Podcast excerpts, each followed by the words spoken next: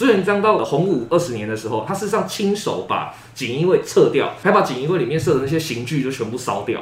哦，是哦，对他不玩了、他不玩了，他说我们应该回归法治这样。可是后来很衰小，就发生了明成祖篡位。我人家没玩到嘛，你就给他 换掉，换我都不高兴，好不好？欢迎收听灵感魔改造。 I can't find a perfect word，最需要灵感的其实也是我。 ，Hello，大家好，欢迎今天大家来收听我们的灵感魔改造，我是酒吧魔人，我是林杰啊，最近那个莱猪议题啊，真的是草莓完。对，这是火热议题，你该不会又去跟人家比战了吧？没有啊，没有啊，我我怎么会比战呢？没有啊。可是这种讨论啊，其实很多时候都有一个事情会很烦。什么事情？就比如说你到 D 卡的时事版啊，就有很多人在讨论这些议题的时候，就是讨论不下去或者卡住的时候，就会遇到一个放大绝。什么大学？哦，你网军哦，啊，这很常见啊。什么网军呢？乱讲什么？你连网军的始祖都不知道，你要乱扣什么帽子？哦，网军还有始祖，你是说元祖巨人吗？ 是不是？大明朝是最早公开国家盖章保证的网军始祖，哎你说明朝是中国历史那个明朝？啊没错，。就是朱元璋建立那个明朝。哦，所以我们今天要讲的主题是明朝那些事之搞不懂锦衣卫东厂西厂内厂，不要说你懂网军，哎，如果是说到网军的话，其实这个名词目前是很火热，大家都在聊。那怎样子的行为或怎样的动作，我们才可以说他是个网军？其实网军有一个特色哈、跟从锦衣卫开始定义，就是他想要控制你去往特定的方向想或特定的方向行为。哦，对，他的目标不是要去增进你的理解，或者说降低某一些摩擦，他就是对希望你听话。这这个个其行为实如果是在讨论双方在辩解的时候，也就是互相要去说服对方嘛，没就错让大家认同我的想法。对，可是网军其实他的目的就根本没有想要理解你在说什么。没错没错。我不管你是谁，你是 A B C D E，你有任何一种想法对，反正你就听我的就对了。概念有点像是那种言论的佣兵，或者呃是形式上面的佣兵。没错，没错。所以现在的网军虽然只是小打小闹，网络上吼一吼、讲一讲、键盘侠一下，但事实上它的本质是从明代开始就很固定的。这个锦衣卫啊、东厂这些人做的事情都一样。哎、为什么是说明朝？难道其他秦朝啊，嗯早期的中国历史上，难道就没有网军这种概念吗？为什么说明朝是最对早开始做特务警察的，说对做这个网军的？因为明朝最早最早就是建立了，一在之前哈、这种秘密警察单位或这种网军单位。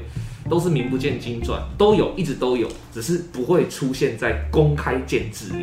那明朝是第一个把它公开提到了说然后哦有一个部门，对我就有一是个部门干网军的动作，我就是干这些事情，而我光明正大告诉你，这部门就是干这个。对，这是明朝开始把它提升到就是这么明显的位置，这样。从甄子丹拍的那一部戏里面，大家会对锦衣卫印象还不错，嗯感觉应该都是武侠高手呢。那是高手啊，因为都是禁卫军。一开始朱元璋身边最亲近的军人是他的禁卫，是保护他的人，因嗯为他觉得说你们是我的禁卫军，你们贴身保护我，你们是最值得信任所以的。他是保镖吗？不是保镖，呃，算是禁卫军，他们就是来干这档次的，也都是保镖去干的事情。对，就等于说他锦衣卫是从这些保镖里面挑出来的，然后所以三国时代那个头就是赵子龙 了嘛，应该就是他是锦衣卫头了嘛。可以这么说，对。但你看赵子龙的官职什么的，绝对不会有公开写说我就是锦衣卫这样，没有，他都是暗中做这些事 OK。那到明朝的时候，正式把他升起来说，没关系，我们就公开讲。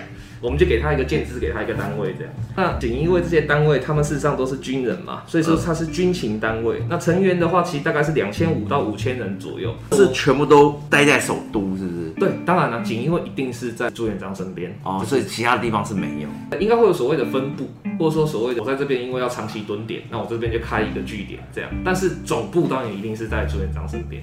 了解，对我那时候首都是超可怕的，那想想看，朱元璋他在早期洪武开国元年就杀了一万多个功臣，然后后来到蓝玉案，蓝玉是朱元璋手下最亲近的一个大将之一，他救过他的命。蓝玉就一个案子哦，单一个案子而已哦，株连四万人，四万人因为蓝玉死掉。他后来呃越来越不听话，欲加之罪，是不是？应该也有，因为蓝玉的确就是一个很剽悍的人，他就是觉得说，就是你江山我打的，你凭什么现在你享福？然后一天到晚怪我这个怪我那个，我他妈他就是很喜欢做那。这不会是被推出来的形象吗？呃就是被不断的大家洗脑，洗把它洗成那个形象， 这个也有可把能。韩国瑜给洗成坏的是一件事情。欸其实有可能，其实是有可能的，因为毕竟我们都没有见过蓝玉。可是，就是对以蓝玉过去的行为来看的话，他的确是会做出一些很冲动。其实我觉得现在网军有一个蛮可怕，就是我觉得去让一件事情导向另外一边还 OK，最可怕的是要想办法把某个人捧成神，哦，把某个人捧成坏，嗯，就是不断的呃去强调哦，川普就是好的，对对对，拜登就是好的，不断的让某一个东西不断的一去深，人很容易会除了理性的判断之外，还加入感性，不断的去激化那一些感性，对让对大家对某件事情哇越来越恨，越来越喜欢那样子。没有错，尤其是朱元璋时代可能还没有那么过分，因为朱元璋只有一个锦衣卫嘛。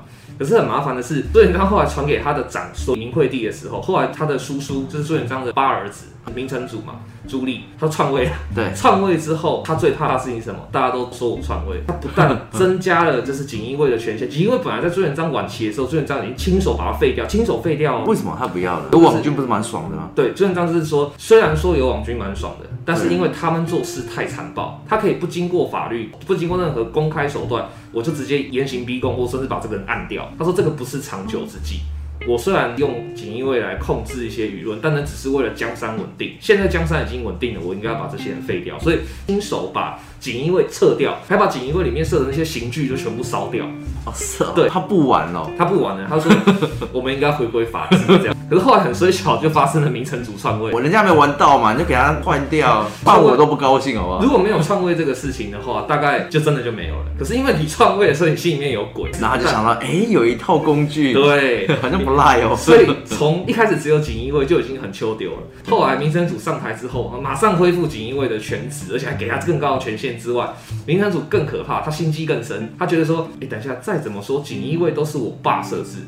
对，他可能还是会听我爸的话、啊。假设锦衣卫叛变我怎么办哦？锦衣卫倒过来说，你朱棣就是篡位，哎、对我刚才也在一直思考说，仅因为可以不用经过法律就办事了，可以那会不会其实他自己长出自己的思嗯想，没有错，正是这样。所 以朱棣就为了这个，跟就 AI 一啊样， 怕他有自己的想法哎、。其实历来的鹰犬最怕就是有自己的想法，到后面就会发现，只要你有过一个特务警察，或者说你只要有一个这种特务机关，你就会越来越多个，就跟台湾早期那个八大金刚一样，有军情嘛、调查局，嗯一大堆的情治系统。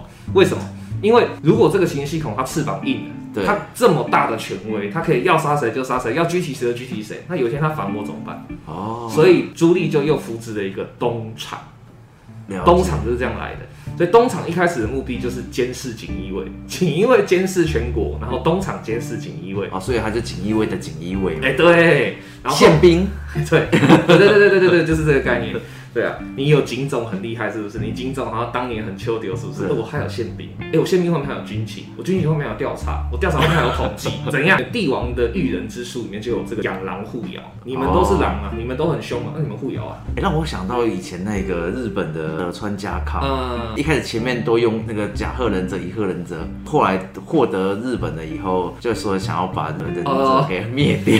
说的是那个甲贺人发帖的剧情嘛，让甲贺跟哦，伊真的贺不是真的吗？甲贺忍法帖那不是真的吗？对德川家康没有想要灭掉忍者一族吗？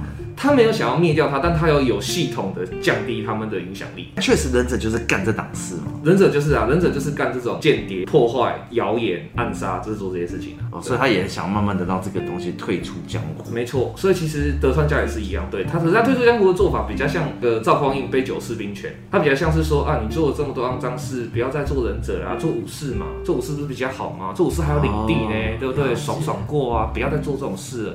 他他就就想到早期的国民党跟一些那种就是什么外省黑道帮，哦好像也是一个关系是这样子，差不多就是对让他们去做这些事情。对他们等于就是他的地下线人或地下情报来源，这样。然后早期的国民党在上海是有跟什么杜月青帮笙、青帮。一样的模式嘛？接近对，只是他们的线也很多，那时候也是扶持了一大堆，像最早期的天地会啊、哥老会啊、红枪会啊、红花会啊、青帮、红门这些，他们也是关系很错综复杂。那他的目标也是跟东厂跟锦衣卫一样，他互相制衡嘛。啊了解对啊我不会把所有的鸡蛋放在一个篮子里，我也不会把所有的权威放在一个地方。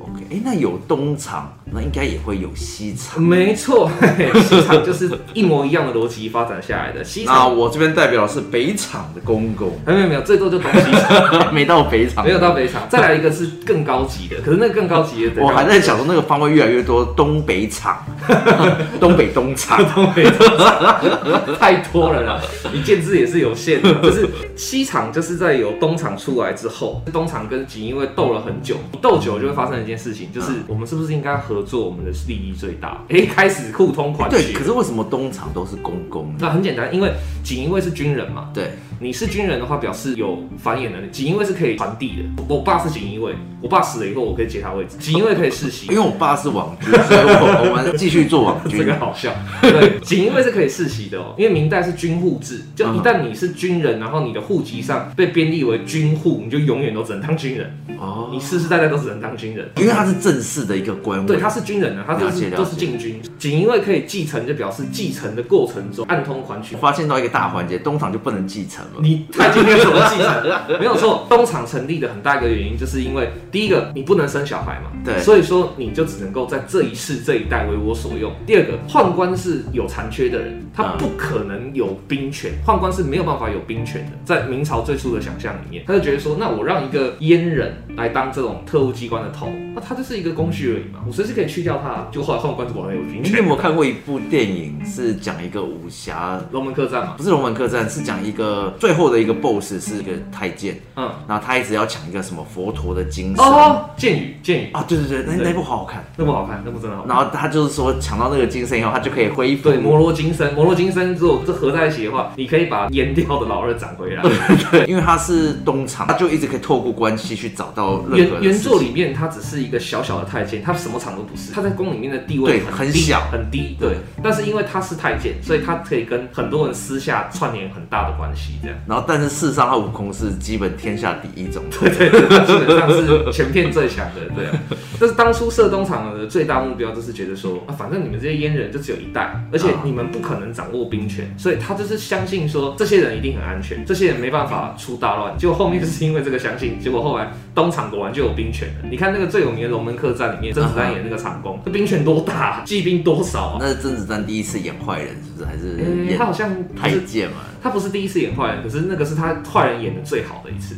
那个太监的厂，那个厂公真的演的很好。是脸涂白的那一对个。对对对对对，我的手，我的脚，那个是来演的那个。然后西厂就是为了要，后来发现说，哎、糟糕，东厂跟锦衣卫斗太久了，然后斗出感情来了，两个人开始眉来眼去，就是哎、我们是不是合作。他东厂是因为他的是建在东边还是？对对对，它的东厂原因就是因为据说是建在那个紫禁城的东门那边，紫禁城有东西南北四个开口，嗯对，它建在东边那边，所以就单纯是因为这样，所以叫东厂。了解。所以现在马上在西边也开一间。 没有西厂的话，就是因为后来发现说，哎呦，东厂跟锦衣卫好像都不再听话了，开始有眉来眼去了，嗯不行，要有新的单位去制衡他们，于是就开了西厂。结果西厂就遇到了一个新的问题发生了，这是也是历来国家秘密警察或是这种单位都会发生的事情，新单位不够厉害，会被老单位吃掉，所以西厂只有短短的大概二十年就没了。哦，被东厂干掉。被干掉，在权力斗争中输了，因为你给他这么大权力，你觉得东厂跟锦衣卫的权力已经多大了，然后你还给西厂更大的权力，那会发生什么事？西厂马上除了就是斗你东厂跟锦衣卫之外，他排除异己啊，因为西厂是宦官主导的啊、那结果排除异己的过程里面，他是不会问说你是锦衣卫还是东厂，还是你是一般人，他不会问啊，只要你是反我的，或只要我说你不听皇上的话，我就把你弄死。所以这样就会发生一个事情，就是东厂跟锦衣卫很快就联手起来去搞西厂。哦，对啊，哎，那那个你刚刚说的这些都是发生在明成祖时间内吗？不是不是他就明成祖是很顺利的，东厂继续往下涨。对，东厂是在明成祖建立的，然后接下来一路往下走，走到大概明肃宗的时候，西厂才出现，就是在很后面的时候，西厂才因为东厂跟锦衣卫用久了，看起来好像有点异心了，所以他们才开始做西厂。过了好几年了呢。好几代，好几代传了好几个皇帝之后，对，那。